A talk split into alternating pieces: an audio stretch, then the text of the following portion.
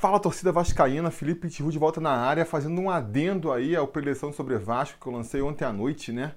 Um preleção aí com mais de 20 minutos, falei pra caramba, mas acabou que depois que eu lancei o vídeo, aconteceram aí, estouraram notícias importantes, e aí eu achei legal fazer esse complemento aqui. Não sei se vai funcionar, se muita gente vai assistir, não deixa de ser um teste aqui pro canal também, né? Enfim, pode fora as notícias aí que me chamaram a atenção e que me motivaram para fazer esse, esse novo vídeo.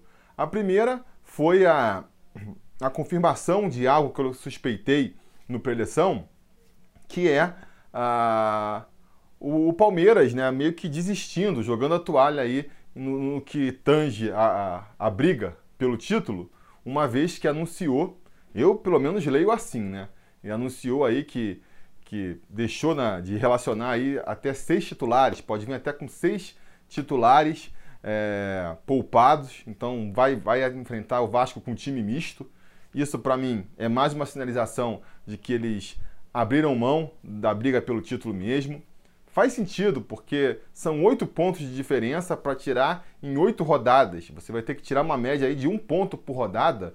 Isso, para quem está brigando lá, na, lá em cima, é muito difícil. É muito difícil. Eu diria que é mais difícil o Palmeiras ser campeão brasileiro do que o Vasco, por exemplo, ser rebaixado. Né?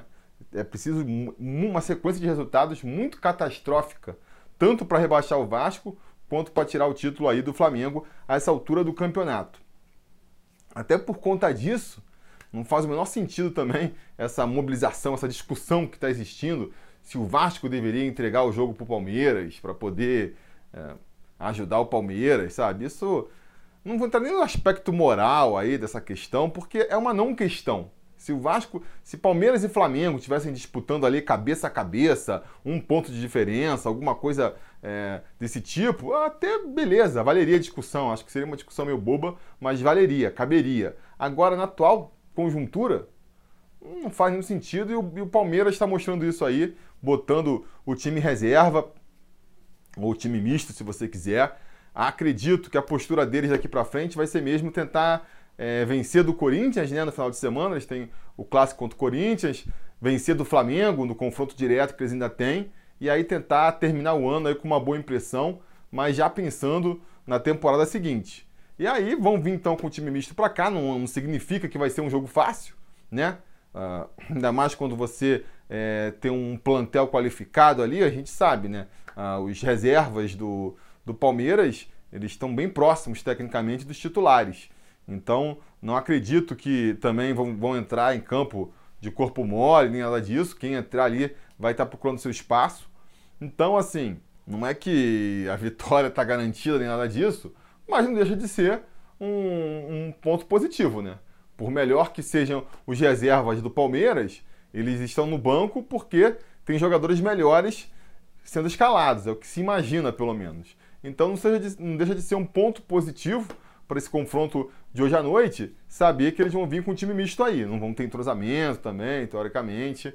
Agora, para contrapor essa notícia positiva, tem uma notícia que também, pelo menos assim, numa primeira olhada, é bem negativa, que é a escalação que foi anunciada aí, né? O time que o Vanderlei Luxemburgo levou a campo no, no coletivo de ontem à tarde e que sugere que vai ser o time titular para esse confronto aí, que é meio parecido. Eu falei também no preleção ontem que eu imaginava que o Vanderlei Luxemburgo ia povoar mais o meio campo para conseguir manter o, o Guarim como titular, né? O que eu não imaginava é que ele ia escolher justamente o Bruno César para ser o, o jogador para entrar nesse meio campo, né? Porque ah, se o Luxemburgo repetir a escalação do último coletivo, ele vai no meio campo com Raul, Felipe Bastos Guarim e Bruno César. E no ataque o Rossi e o Marrone.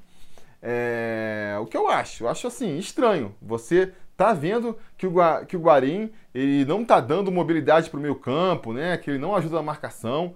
E aí, para você tentar consertar isso, você vai botar mais um jogador com as mesmas características.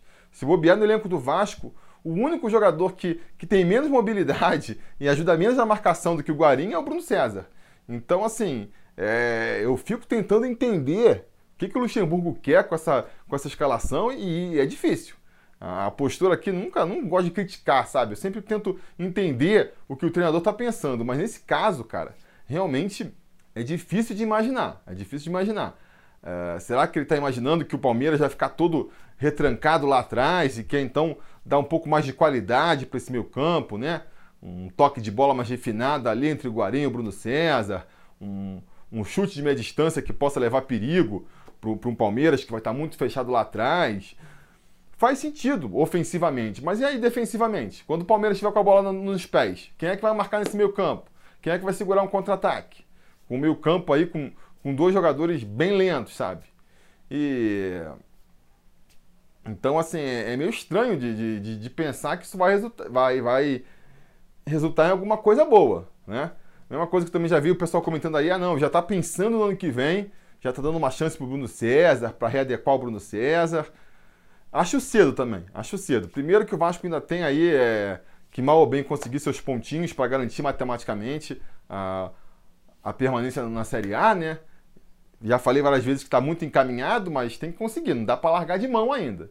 E segundo que eu acho, cara, que se se a escolha for essa mesmo, de tentar recuperar o Bruno César ainda, já que ele tem contrato até o final de 2020, eu acho que não, é o momento, não é agora.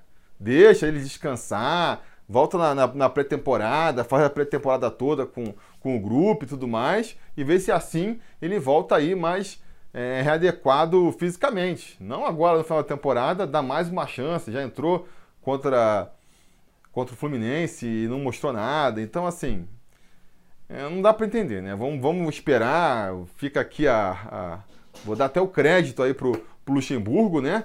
E vou ficar na dúvida aqui para ver o que, que ele está pensando com isso. Mas confesso que a minha expectativa para esse confronto aí, que já não era muito alta, com essa escalação, ainda conseguiu ficar um pouquinho mais baixa, né?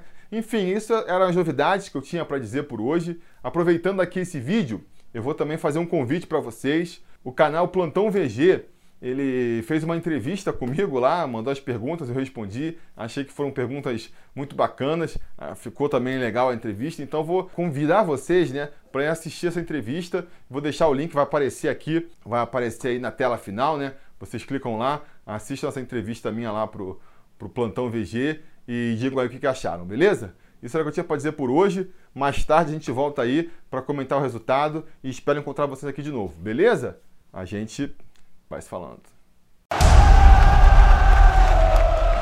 A realização desse vídeo só foi possível graças ao apoio inestimável dos conselheiros do Sobre Vasco.